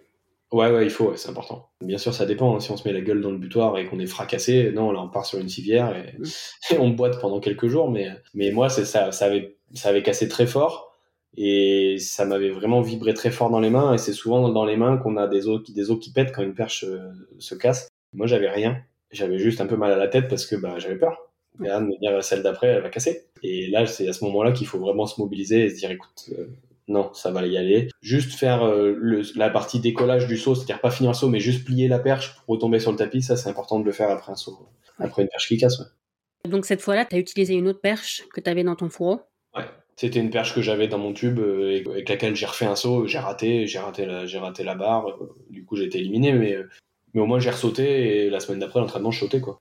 Mais il y en a, ça a été très traumatisant parce qu'il y a eu des accidents quand même plutôt graves. Les perchistes, au-delà du fait que vous êtes polyvalents, pas autant que des combinards, mais presque, vous êtes aussi la discipline où il y a le plus de- d'entraide et d'amitié entre vous, plus que dans d'autres épreuves. Pourquoi ça? Parce que vous passez longtemps ensemble sur les sautoirs, mais les sauteurs en hauteur aussi. Ouais, c'est vrai. Je me suis jamais posé la question dans ce sens-là. C'est vrai que, que nous, les perchistes, on est souvent euh, identifiés comme une famille. Euh, maintenant, comme dans, toute famille, il y a des affinités avec certains et moins avec d'autres. Mais euh, c'est vrai que les perchistes, globalement, aujourd'hui, il y a une bonne entente. Je sais que moi, à l'époque, euh, à l'époque de mon père, c'était pas le cas. Il y avait des amitiés, il y avait des liens entre certains et tout ça, mais il y en a qui pouvaient pas se saquer. Et euh, bah, moi, encore aujourd'hui, j'aime bien la plupart des gens, euh, j'ai pas de problème, quoi, mais je sais que j'en ai que je peux pas voir. Mais ça fait partie du truc et on est amené à partager des moments avec eux, avec ces gens-là et tout ça. Donc, euh, bah, il faut, on va dire qu'il faut être sport et il faut être poli. Et c'est vrai que nous, c'est une discipline où, où il y a quand même du respect pour les autres et il y a quand même ce lien un peu de famille qui fait qu'on s'entend tous quand même plus ou moins très bien. En plus, toi, tu t'entraînes avec euh, certains de tes concurrents. Mm. Est-ce qu'il n'y a pas un risque d'en faire trop à l'entraînement pour prouver certaines choses? Si, si, complètement. Moi, ça a été un peu le problème euh, de ma première année avec le groupe. Je m'entraîne avec, euh, donc maintenant il y a Anthony, mais avec Ethan Cormon. On s'entraîne ensemble du coup depuis 2000, euh, fin 2020. Et on est euh, l'un contre l'autre depuis 2017. Depuis 2017, on saute l'un contre l'autre et on était un peu. C'est un peu une rivalité, quoi. Et le fait de s'entraîner ensemble, il y a eu une période où je pense, lui comme moi, on prenait pas la chose dans le bon sens. Moi, de mon côté, je me disais non, je vais aller à l'entraînement pour le battre. C'est mon rival, je vais le battre. Et sauf que l'année où j'ai fonctionné comme ça, ça n'a pas du tout marché. Il m'a explosé. Et lui, il part au jeu en 2021 quand moi, je reste à la maison. Parce que lui, il était détaché de tout ça. Et qui faisait son truc. Et moi, quand j'ai pris conscience de ça, que je fallait pas que je saute pour prouver, fallait pas que je saute pour battre, mais que je saute pour moi et pour m'améliorer, bah derrière, ça, ça a changé beaucoup de choses. Et euh, l'approche a été très différente. Et euh, aujourd'hui, avec Ethan, euh, bah, comme on dit, hein, on, est, on est en dehors du, sautoir, on est très potes, on peut passer, on peut aller bouffer ensemble, on peut passer trois jours ensemble, limite partir en vacances, quoi. Par contre, sur le sautoir, on peut pas se voir. C'est-à-dire qu'on va se dire bonjour, on va se saluer, se dire bonne chance, mais c'est comme ça, mais par contre, c'est ultra sain comme relation parce que euh, à côté, en dehors de ça, on, a passé des super moments. On est parti à Reno tous les deux, on a fait des trucs super cool. Mais sur le sautoir, c'est. Et comme avec Renault. Avec Renault, c'est pareil, c'est. Il est plus vieux que moi, donc c'est différent. Il y a beaucoup plus de. de... La notion de, différence d'âge, de respect, tout ça, c'est pas la même. Bien que je respecte totalement Ethan, mais Renault, c'est quand même, pour nous, ça a été une légende. Donc, euh, bon. Et, mais ces dernières années, là, on compète ensemble, euh, c'était chacun pour sa gueule. Hein. Et après, on s'entraîne ensemble. Mais par contre, à la compète, tu te démerdes. Et Philippe Dancos, il coach les deux? Et Phil, il coach, euh, ouais, il coach même plus que ça. Il coach euh, donc euh, Renaud, Ethan Cormont, Anthony Amirati, Alioun, Mathieu, mon grand frère, moi. Donc il a six mecs qui sont là pour se battre quand même, pour se marcher dessus un peu sur les compètes et tout. Donc mais il le gère super bien parce que Phil a quand même un très gros caractère et il y a beaucoup de respect pour Philippe parce que c'est quelqu'un qui est qui a une certaine une certaine aura, un certain charisme qui fait que quand il parle, on l'écoute, quoi. Et puis c'est le coach, c'est lui, s'il nous dit de nous taire, on se tait. Euh, mais ouais, ouais c'est un groupe qui est particulier quand même. Dimitri Bascou disait sur le podcast que lui, l'émulation, ça l'a toujours motivé, parce que l'un comme l'autre, vous faites une discipline où en France, il y a particulièrement de, niveau et de densité. Toi aussi, tu le vois comme une chance, comme une, source de motivation supplémentaire, ou parfois tu te dis que tu aurais bien aimé euh, avoir un ancêtre d'un autre pays et représenter un autre pays que la France? Bah, le truc, c'est que ouais, c'est une vraie source de motivation. Il a raison, Dimitri. Hein. C'est très vrai. Hein, et, c'est ultra formateur parce que, euh, mine de rien, euh, on se prend quand même des baffes régulièrement quand c'est comme ça par ses adversaires. C'est-à-dire qu'il y a des moments où on va se faire battre quand on n'a pas envie. Et il faut l'accepter. Donc ça nous permet d'apprendre à perdre. parce que on gagne pas toujours. Euh, dire celui qui gagne toujours, soit il s'appelle Duplantis, soit Bolt. Donc on gagne pas toujours, donc c'est des belles leçons de vie des fois aussi. Euh, ça apprend à mettre un peu d'eau dans son vin et à se dire ok, donc lui m'a battu, donc allez, moi je vais retourner m'entraîner. Ça je gère, mais moi je sais que c'est pas, je vais pas faire ça toute ma carrière. Ça me sert et ça me servira encore pendant quelques années. Mais moi le projet c'est que je rentre sur Grenoble après et que je m'entraîne plus avec euh, mes adversaires. Donc euh, ouais, c'est formateur, mais moi c'est pas quelque chose que je veux vivre toute ma carrière. Je l'ai pas connu quand j'étais plus jeune parce que je m'entraînais qu'avec des gens plus grands, mon frère et tout ça, et qui étaient meilleurs donc ça m'a aussi tiré, mais c'était c'était à part parce que mon frère c'était pas comparable. Mais euh, moi je sais que j'aime aussi bien m'entraîner tout seul sur certains trucs. Quoi. Ok. Tu fais combien de séances P par semaine en général? En période de préparation, on saute deux fois par semaine. Ok. Donc, euh, donc ça nous fait ouais, deux séances de saut euh, qui font à peu près entre une heure et deux heures, deux heures et demie. Question peut-être un peu bête, mais pendant la course d'élan, tu penses à quelque chose? Ouais, ouais, il y a quand même, il y a quand même cet aspect où faut penser, euh, faut penser à ce qui va se passer juste après et euh, un peu à l'objectif du truc. C'est-à-dire que si pendant la course on pense à rien, on pense à, autre chose, c'est souvent que le saut va pas bien se passer.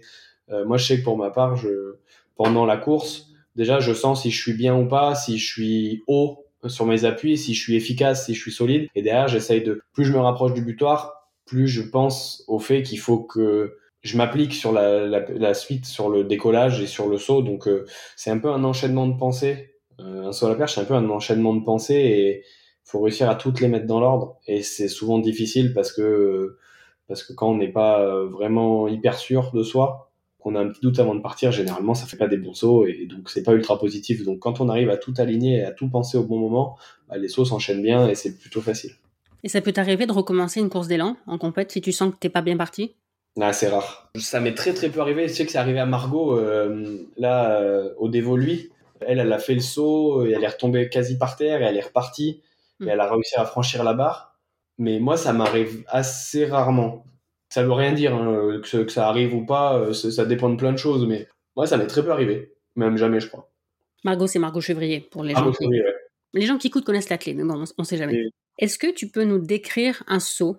Ce que tu vois, ce à quoi tu penses alors c'est peut-être pas facile à faire en sachant que la plupart des gens vont écouter ce que tu dis, ils vont pas voir. C'est pas facile parce que ça va tellement vite. Simplement la course, euh, bah c'est simple, hein. c'est comme un peu un sprint, mais avec un truc dans les mains et qui nous passe devant le visage euh, à chaque fois. Et, en fait, au moment où au moment où on plie la perche, il y a une sensation qui est assez bizarre.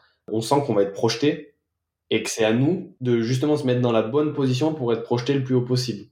Et donc euh, les sensations, c'est vraiment difficile à décrire, mais c'est ça, c'est un sprint avec une impulsion vers le haut et ensuite on est balancé au-dessus d'une barre et la barre on la voit, euh, on la voit au moment où on décolle pendant euh, je sais pas combien de, fractions de secondes on la voit plus parce qu'on est à l'envers et on la revoit et on la sent quand on est au-dessus de la barre, quand on est au-dessus et qu'on la touche ou pas, quoi.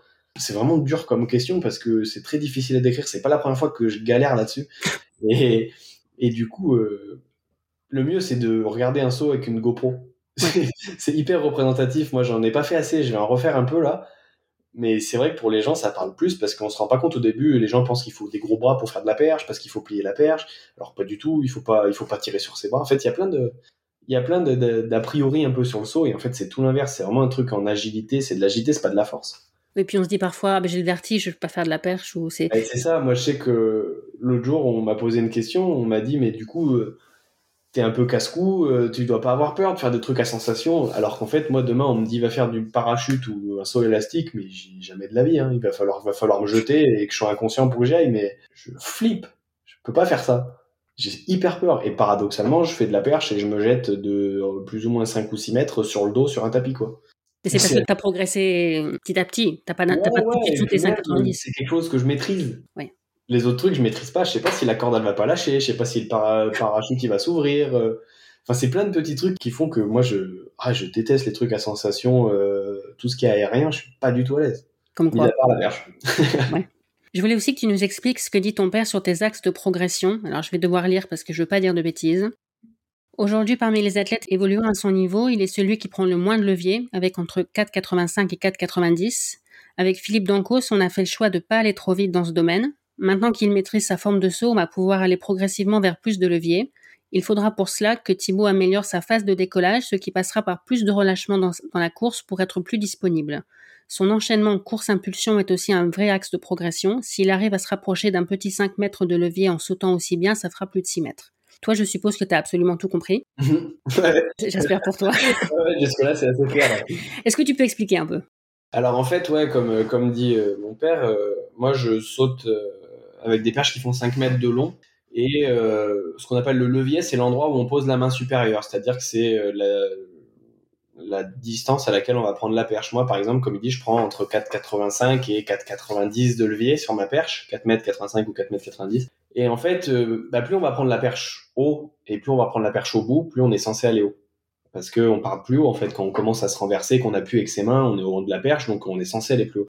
Sauf que c'est plus technique que ça parce qu'il y a vraiment une histoire de timing dans le saut qui fait que euh, moi, par exemple, en 2021, je sautais avec quasi 5 mètres de levier euh, sur l'hiver. Je sautais 25, euh, 25 cm moins haut. Parce que techniquement, j'étais pas du tout dans les, dans les tempos et tout ça. Et c'était juste ma perche qui me servait à aller là-haut. Il y avait quand même un peu de technique, mais beaucoup moins qu'aujourd'hui. Et en fait, euh, j'ai besoin d'être beaucoup plus disponible à la fin, c'est-à-dire beaucoup plus haut en course et beaucoup plus grand pour être capable de mettre une vraie impulsion vers le haut. La perche, ça fait c'est un bras de levier en fait. Plus on prend haut, plus il faut le redresser et plus c'est difficile. Donc en fait, en impulsant vers le haut, on va faciliter le fait de redresser la perche et donc euh, le fait derrière pour nous de pouvoir se renverser et en se renversant en ayant redressé beaucoup plus de levier, si on est au bon endroit, on ira forcément plus haut. Donc en fait, le but c'est ça, c'est que j'arrive à progresser sur le levier, donc prendre plus de levier, parce que je pourrais le faire comme ça. Il faut que je sois capable de le faire en étant aussi juste techniquement que je suis quand j'ai un peu moins de levier. C'est un peu technique, mais c'est vraiment être capable d'être disponible à la fin, donc être très relâché et prêt à mettre une impulsion vers le haut pour euh, anticiper le temps mort qu'il pourrait y avoir si j'avais beaucoup de perches euh, ou ce qu'on appelle beaucoup de levier et le fait que la perche soit très molle fait, c'est réussir à rendre la perche dynamique avec le plus de levier possible. Ça, ça passe par mettre une impulsion vers le haut. Et si demain, je fais le même saut que j'ai fait à 5,90 avec 5 mètres de levier, techniquement, forcément, derrière, ça ira beaucoup plus haut. Donc ça, c'est un des gros axes de progression qu'on a ciblé cette année. Et ça se travaille comment? Dans mon cas, moi, j'ai besoin, j'avais besoin de progresser beaucoup sur tout ce qui était euh, liaison course-impulsion, donc euh, sur tout ce qui est impulsion de longueur, des bons, des triples bons, des multi-bons, des, des pentabons, des cabons, sur tout ce qui est vraiment euh, reprise d'appui et impulsé avec de la vitesse, c'était quelque chose que je maîtrisais pas très bien et que je travaille encore beaucoup aujourd'hui, que j'essaye de mieux maîtriser. en fait, ça se travaille vraiment ouais, en, essayant d'optimiser la, la, liaison course-impulsion et puis en sautant. Quoi. Plus je vais sauter à l'entraînement avec des perches, euh, avec du levier, bah, plus ça sera facile en compétition. Tu dirais que tu as ton propre style de saut Ou est-ce que le fait d'être entraîné par ton père, de t'être entraîné avec Renault, ça a joué? Non, euh, j'ai complètement. En fait, chaque perchiste a son propre style. Je sais pas si tu as pu voir, mais il y a quand même très peu de sauts qui se ressemblent. Quand tu regardes vraiment, euh, parce que un saut à la perche, un saut à la perche. Mais quand tu regardes vraiment point par point, si tu fais un image par image de chaque athlète, tu vas jamais voir la même chose au même moment. C'est globalement la même chose et on le fait pas tous de la même façon. Donc moi, je je saute pas comme mon père, je saute pas comme Renault, je saute pas comme Duplantis. Mais par contre, j'ai mon saut à moi. Mais je me suis inspiré de ce que les gars faisaient sans me dire je vais faire pareil. C'est-à-dire que je vais comprendre comment eux ils le font et je vais essayer de le retranscrire sur comment moi je peux le faire.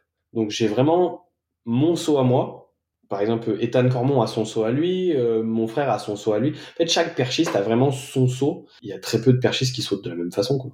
Il y a l'école russe qui est vraiment... Euh, là, c'est l'armée, c'est euh, il faut faire ça, il faut prendre la perche ici, il faut mesurer 1m85 et il faut faire ça en gym.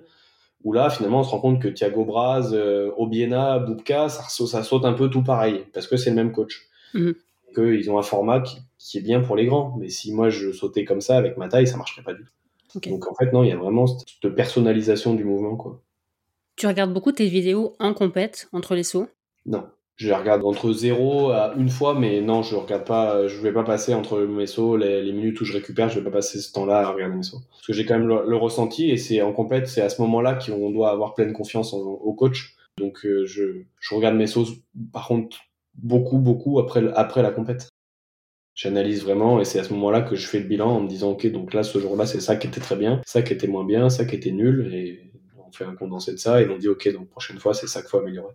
Parfois tu es surpris en voyant la vidéo. Ça m'est arrivé ouais, des sauts où je me disais euh, ah c'était un bon saut mais rien de fou. Et en fait euh, il y avait vraiment une énorme marge au-dessus de la barre. Ça c'est des sauts, des sauts comme ça c'est arrivé. Et tout l'inverse, des sauts on dit bon ah, celui-là il était top, on regarde la vidéo on dit waouh waouh quelle horreur. En fait, ça arrive dans les deux sens, mais généralement, la sensation est toujours la bonne. le ressenti qu'on a, c'est souvent le bon, sauf quand on est en difficulté, mais dans des, dans des bons jours, on sait, hein, moi, je, je, sais quand j'ai fait un saut où je suis passé avec une marge au-dessus de la barre, ça se sent. Est-ce que une bonne perf, une bonne barre, c'est nécessairement un bon saut? Non, non, non, du tout. Par exemple, le, saut avec lequel je gagne les championnats de France, euh, mon 5,71 cet été, techniquement, le saut, il est immonde pour les spécialistes, il est vraiment, mais, mais même moi, quand je le vois, on dit waouh, ça passe. Et c'est ça qui est bien. Et par exemple, l'année dernière, j'avais fait 5,81 à Clermont au All-Star Perche. Et mon saut à 81, il est pas bon du tout techniquement. Il y, a plein de, petits trucs où on dit, mais ah non, c'est pas bien ça. Et en fait, ça passe. Parce que ce jour-là, on a le matériel adapté, on a la perche qui renvoie super bien. Et avec la vitesse, bah, ça, ça va plus ou moins tout seul. Mais, mais ouais, non, il y a des fois, c'est pas glorieux. À Budapest, tu as battu deux fois ton record personnel, 5,85 puis 5,90. Comment t'es resté concentré entre les deux sauts? C'est les adversaires qui ont fait que je suis resté très concentré. Parce que si ce jour-là, ils avaient tous raté 5,85, j'étais sur le podium. Ça aurait peut-être été un peu différent derrière, mais en fait, à Budapest, ce qui a été difficile, c'est que moi, dès le début, j'étais réglé. Je fais 55 au premier, 75 au premier, 85 au premier et 90 au premier. Mais quand je passe 85 au premier, dans ma tête, c'est bien, on est content, c'est un record, allez, on se concentre sur la barre d'après, parce que les gars vont passer là. Moi, je sautais, euh, je hein, même en dernier, donc euh, les mecs venaient de rater, moi je passe, yes, c'est cool, c'est génial, mais de toute façon, deuxième essai, ils vont passer. Et Nielsen rate le deuxième, je dis waouh. Pour moi, y a pas si Nielsen rate, c'est une place sur le podium parce que il en, en rate pas une en championnat. Et euh, Obiena passe, je dis bon, ok. Mon dos faisait pas 85, il faisait 90. Et donc, je me dis, bon, de toute façon, j'avais sorti mon dos de ma tête, j'ai dit, il va passer la barre d'après, c'est sûr. Et donc, je vois les gars faire, je vois qu'ils finalement, ils passent tous. Je me dis, ok, allez, barre suivante, j'ai rien à changer, je fais la même chose, ça passe. Et euh, à 90, ils sautent tous avant moi. Moi, je suis en dernier sur la liste, mon dos saute avant moi et tout. Et ils sautent tous et ils passent tous. Et je dis, ok, mais j'ai pas dit mon dernier mot. Et là, j'y vais, je passe. Donc, du coup, je repasse premier au classement. Et c'est à ce moment-là où, je me dis, bon, en ayant fait ça, ça pue la médaille.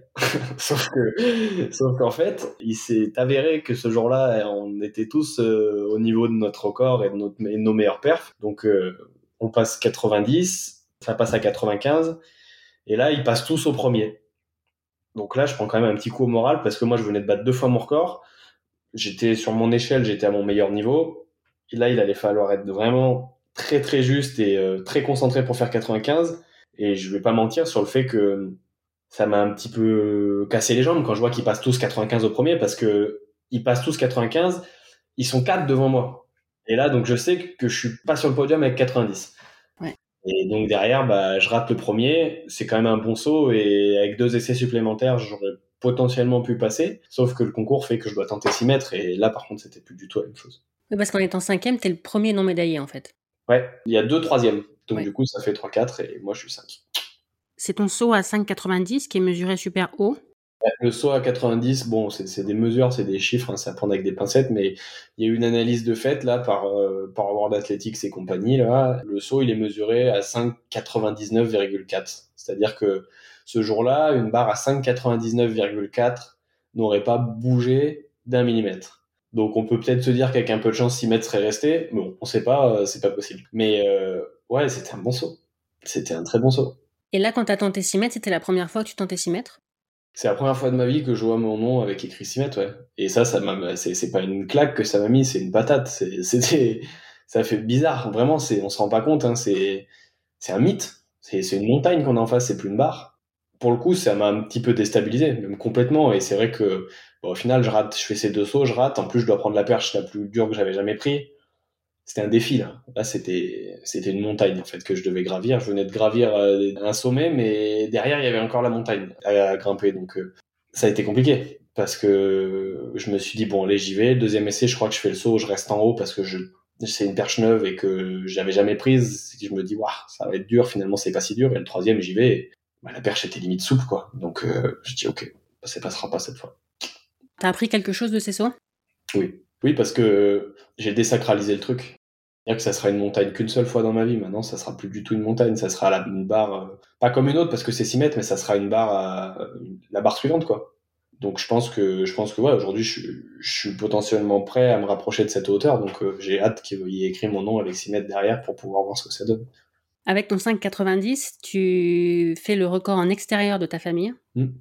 Première étape euh, avant la suite. tu penses qu'il te manque quoi maintenant pour faire 6 mètres? Ah là, il me manque du temps. Il me manque quelques compètes euh, dans le sens où je pense que euh, dès cet hiver, c'est envisageable et c'est ce pourquoi j'ai travaillé. Et disons que dans le travail que j'ai effectué, tout s'est passé comme je voulais. Donc, euh, je pense que là, c'est une question de, c'est une question de, de, de, jours, de semaines, de mois. si ça passe pas cet hiver, ça passera cet été, mais j'ai tout travaillé pour et tous les indicateurs que j'ai sont, sont ouverts. Donc il euh, n'y a plus qu'à. Et le fait d'avoir été finaliste à Budapest, ça change quelque chose en vue de la qualif pour Paris? Oui, normalement ça me qualifie automatiquement à Paris. Euh, la fédération m'a assuré que j'étais protégé pour Paris et donc euh, je fais normalement déjà partie de la sélection pour les Jeux, sauf blessure. Ah, c'est quand même un, un point en moins. Ah, c'est un gros point en moins, c'est clairement une vraie chance parce que bah, l'année qui arrive pour moi c'est pas du tout la même hein, que mes concurrents français. Simplement, euh, moi je dois pas courir après des minima, je dois pas courir après une perf.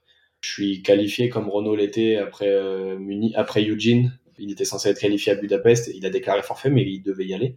Et donc du coup moi ils m'ont dit ok tu seras au jeu. T'as juste à être en forme physiquement, c'est-à-dire qu'à pas être blessé et tu seras au jeu.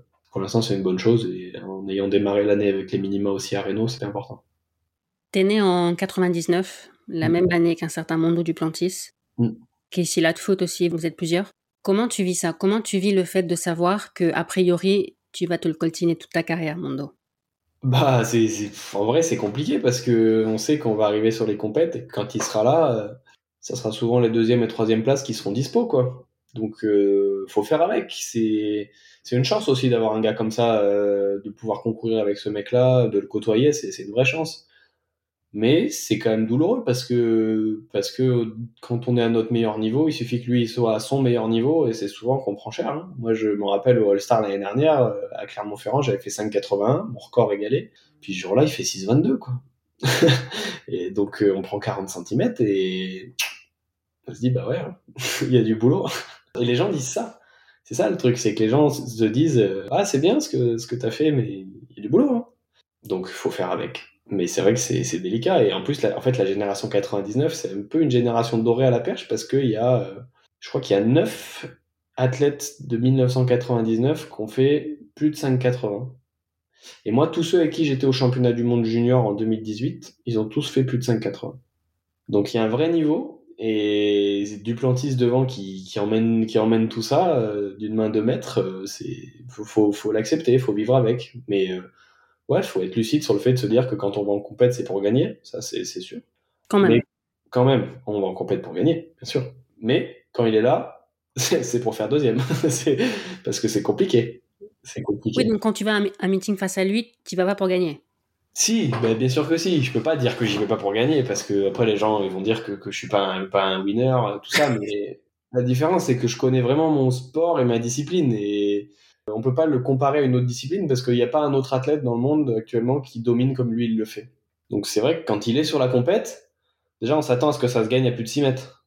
Donc euh, bah, c'est compliqué de se dire j'y vais, j'y vais pour gagner. J'y vais pour être le meilleur et pour être la meilleure version de moi-même. Et gagner c'est autre chose. Gagner, il faut qu'il soit malade. Oui, et puis même quand il est dans un jour sans. Ah bah un jour sans pour lui c'est 5,90. Non, mais ça lui est arrivé de perdre quand même, c'est rare, mais ça lui arrive. Mais celui qui gagne ce jour-là, est-ce qu'il savoure la victoire autant? J'en sais rien, je pense que. Il y a aussi Obiena qui l'a battu euh, sur une, une ou deux compètes, mais c'était tellement des compètes sans enjeu qu'il n'y a pas de quoi être fier de se dire je l'ai battu ce jour-là, quoi. Parce qu'à chaque championnat, je me suis fait défoncer. Mais c'est ça le truc, c'est qu'en fait, avec Duplantis, même si on le bat sur un meeting, le jour du championnat, va falloir arriver sacrément prêt pour le battre, hein, parce que c'est souvent jamais moins de 6-10. Hein. Et quand il fait moins de 6-10, c'est qu'il arrête parce que les autres ont, raté à 5,80. Hein. Donc euh, à la guerre, à la bataille, euh, faut être sacrément armé hein, contre lui. Hein. Je pense que forcément, moi demain le premier, si je fais une compète et que je le bats et qu'il a sauté que moi aussi et que mon résultat est meilleur que le sien, mais ça va être champagne le soir. mais par contre, euh, au championnat, dans les mois qui suivent, il va falloir faire pareil. Et là, c'est pas pareil parce que lui, il arrivera à remonter comme une pendule. Et il a tellement soif de victoire que s'il est à son niveau, pour l'instant, il n'est pas au même niveau que les autres. Il est bien meilleur. La différence, elle, est où? C'est son talent. Tu disais que tu ne te considérais pas comme talentueux. Tu penses que c'est ça la différence? Lui, il y a du talent et il y a eu énormément de travail. Ça a été vraiment le combo des deux. Comme je disais tout à l'heure, il a des capacités physiques qui sont phénoménales. Il vaut 10-20 euh, au 100 mètres et euh, il, il doit faire 7,70 en longueur, peut-être même plus. Donc en fait, c'est un gars qui a un talent, qui a énormément travaillé, qui a travaillé très intelligemment et qui a su optimiser euh, toutes les parties de son saut. Et, ouais, c'est là que la différence se fait. C'est que déjà, sa vitesse d'approche avec une perche, elle est tellement supérieure à nous. Il prend des perches, je crois, plus dures que Piotr Lisek, qui mesure 1m95 et qui fait 90 kg, quoi. alors qu'il alors qu'il fait 1m83 et qui doit faire 78 kg. C'est ça devient de la physique. Hein. Il prend une perche ultra rigide et il pèse pas très lourd, donc quand ça déplie, euh, ça déplie très très haut. Et à ça, on rajoute une maîtrise technique assez dingue, donc euh, ça fait que bah il, a un peu d'avance le coco là. Et il est difficile à détester, je trouve. Il est adorable. Ouais, je sais. C'est pour ça que je trouve que c'est une chance euh, d'avoir ce gars-là parce que on peut faire un concours où il va nous défoncer, mais le soir on peut aller passer deux heures au bar avec lui et à refaire le monde et à rigoler comme comme jamais quoi. Moi j'ai passé des soirées avec lui qui étaient mémorables et j'ai plus ces images en tête là que les images de lui qui met 40 cm sur le Donc euh, non, il est d'une simplicité qui est assez folle et au-delà d'être un, immense champion, c'est un, immense gentil. Donc, euh, donc ouais, ça fait, ça fait un combo un peu insupportable qu'on déteste. c'est un peu le mec parfait. Hein. Euh, il gagne tout, il est fort, il est gentil. Faut accepter quand je t'entends parler, je me dis que tu es en même temps ambitieux, t'as pas peur de le dire, que tu es loin d'avoir atteint tous tes objectifs, que voilà. Et en même temps, on te sent très humble et très respectueux. Tu parlais de Renault, de, record de France, là, de Mondo. Bah, c'est un peu l'image que, que j'ai de moi, que j'essaye de véhiculer. J'ai pas envie de mentir aux gens. Et, et c'est vrai que j'ai toujours été quelqu'un, on va dire, d'assez humble, que ce soit à l'athlé ou même avant, quand je faisais un peu du foot et tout. Euh, j'ai jamais dit que j'étais le meilleur, j'ai jamais. Euh, moi, on m'a toujours appris à, mettre de l'eau dans son vin, et moi, j'ai grandi dans une famille où mon père, euh, bah, encore à l'heure actuelle, il est devant. Hein. Donc, euh, comme on dit dans ma famille, j'ai toujours pas le record des chiottes. Donc, donc, ça fait un peu mal, hein, même quand on peut se dire demain j'arrête, j'ai fait 5,90, j'ai fait partie des meilleurs Français, ouais, mais j'ai pas le record du département, quoi. Ça apprend, ça forge et ça permet de rester humble quand, quand il faut. Maintenant, euh, c'est ça, le but c'est de sauter le plus haut possible, il faut dire les choses, mais euh, il y a un an, quand je faisais 5,80, j'aurais pas tenu le même discours. Parce que il y a des paliers. Quand on valide des paliers, on peut se permettre de dire qu'on veut faire le prochain, mais s'il y a un an, quand je faisais 5,80, je disais je vais faire 6 mètres à Paris et je vais prendre une médaille, on m'a regardé en disant mais écoute mon grand, t'as du boulot là. Et c'était très vrai. Et aujourd'hui, je travaille pour ça. Ça va être ultra dur, Paris. Et il y a énormément de niveaux, mais je vais me battre pour ça parce que euh, mon, mon, résultat actuel me permet de pouvoir dire ça. Quoi. Mais c'est vrai que c'est important de rester, de rester humble. Oui, de garder les pieds sur terre, ce qui est paradoxal pour un perchiste. C'est un peu paradoxal. Oui. Mais en cette année olympique, tu vas pouvoir penser à autre chose qu'à la perche ou c'est difficile? C'est difficile parce que parce que bah, c'est en France hein, et en France on nous en parle beaucoup, euh, que ce soit en bien ou en mal. C'est compliqué, mais euh, non, moi j'ai décidé que cette année il n'y avait pas autre chose. N'y a pas autre chose. Et je veux dire, mon entourage, il, le sait, hein, que ce soit ma famille, ma copine, euh, enfin, on est au courant qu'à Paris. Pour donner un exemple, je suis un grand fan de sport mécanique. J'ai beaucoup roulé en moto. Euh, là, j'ai dit, cette année, pour Paris, je vends ma moto. Je veux pas prendre de risques. Euh, je trouve des alternatives. Hein. J'ai un quad et j'ai des, quads, mais euh, c'est beaucoup plus safe. Ouais, tout est fait pour Paris, quoi. Tout ce que je fais, bah, je me dis, ok, est-ce que c'est un risque pour les compètes qui vont arriver? Oui, non, oui, non. Oui, ok, non, ok. Bah, tout est pris en compte. On est obligé, en fait. Ouais. On est obligé. Avec mon regard extérieur, je me fais souvent la réflexion, je pense au risque de blessure à l'entraînement ou, ou en compète. Le fait de se dire que ça peut en une fraction de seconde, on peut se blesser, alors ça peut être plus ou moins grave, mais tu penses à ça ou tu considères que tu maîtrises assez pour euh, que ça arrive pas? Non, on y pense forcément la blessure, comme tout sportif, on y pense. Maintenant, il y a des manières de prévenir la blessure. Euh, encore une fois, je disais moi de rien, rien laisser au hasard, ça fait partie du truc. C'est-à-dire que moi, je travaille énormément en prévention et en prépa physique pour pas me blesser, et tout ce qui est prise de risque, et notamment euh, sur la surcharge d'entraînement, sur euh, l'entraînement lui-même. Euh, je prends ça énormément au sérieux et aujourd'hui, bah, j'ai cette chance d'avoir ouais, deux entraîneurs qui sont pareils, hein, qui sont qui sont à l'affût du moindre truc. Et demain, si je vais à l'entraînement et que je sens que j'ai un coup de moins bien, que le corps il répond pas comme il devrait, je vais pas prendre de risque. Je me dis que je mets toutes les chances de mon côté. Ouais. Il y a une question que je pose à tout le monde. Ce que j'aime le plus dans l'athlète, c'est que c'est un sport universel, que tout le monde peut pratiquer, ça vaut peut-être un peu moins pour ta discipline à toi, parce que c'est pas une discipline euh, gratuite. Qu'est-ce que toi t'aimes le plus dans la clé Moi, ce que j'aime le plus dans la clé, c'est que tout le monde a sa place en fait. C'est que tout le monde a sa place et il euh, n'y a pas de limite quoi. Euh, dire avec n'importe quel physique, on peut faire de la clé. Et ça, je trouve ça bien parce que c'est un sport qui permet d'ouvrir des portes et qui fait découvrir plein de choses. J'ai un exemple de ça, c'est que j'ai un de mes meilleurs amis qui vient d'une cité et qui connaissait pas du tout le sport, qui était en surpoids et tout ça, et quand on lui a dit qu'à l'athlète, il y avait des disciplines pour lui, qu'il pouvait être bon en lancer, qu'il pouvait s'amuser, que ben, au début, il nous a pas cru, et après, il est venu, il a découvert, et puis il, a fini par partir en stage avec nous, euh, alors que bah, de base, quand si on prend quelqu'un de, lambda dans la rue, il va nous dire, bah lui, il est en surpoids, c'est pas un sportif. Alors qu'en fait, bien sûr que si. Et c'est ça que j'aime dans l'athlète, c'est que il y a vraiment de la place pour tout le monde, et euh, bah, les rencontres, elles sont ouf, parce que on rencontre des gens qui sont... Euh, qui sont extraordinaires. Moi, dans l'athlète, j'ai, je suis quelqu'un qui a pas euh, énormément d'amis, euh, qui a un cercle hyper euh, ouvert d'amis et tout ça. Je suis chez mes bases et je suis quelqu'un d'assez entre guillemets fermé à ce niveau-là. Mais l'athlète, ça m'a permis de rencontrer des gens qui sont qui sont extraordinaires et des grands champions et, et des gens qui sont moins des grands champions mais qui en restent des gens avec un côté humain qui est fou et c'est ça le plus beau je trouve dans ce sport c'est vraiment le, le, côté rencontre et, et partage quoi. Est-ce que tu veux rajouter quelque chose? Bah, Comme ça, non, pas forcément. Euh, je pense qu'on a évoqué pas mal de choses. C'est toujours difficile. Comme on ne sait pas qui va écouter, est-ce qu'on doit être très technique, moins technique? Discipline comme ça, c'est compliqué en plus. Et même moi, c'est pour ça que quand tu me demandes d'expliquer les sensations, derrière, si je parle dans le technique, ça va parler à personne. Donc euh, ouais, il faut essayer de rester assez vaste, mais je pense que là, on a été pas mal. Je pense que c'est pas mal. Merci. Bah, merci à toi, avec plaisir. Merci Thibaut d'avoir accepté mon invitation. merci à vous d'avoir écouté l'épisode jusqu'au bout. N'oubliez pas de vous abonner au podcast pour ne pas manquer les prochains. Laissez 5 étoiles et un commentaire sur Spotify et Apple Podcast et parlez du podcast autour de vous. Ça ne vous prendra que quelques secondes et ça peut faire une vraie différence pour l'avenir du podcast. Vous pouvez aussi soutenir le podcast via Tipeee. Tous vos dons, quel que soit leur montant, contribuent aux prochains épisodes. Vous trouverez le lien Tipeee dans les notes. Merci et à la semaine prochaine.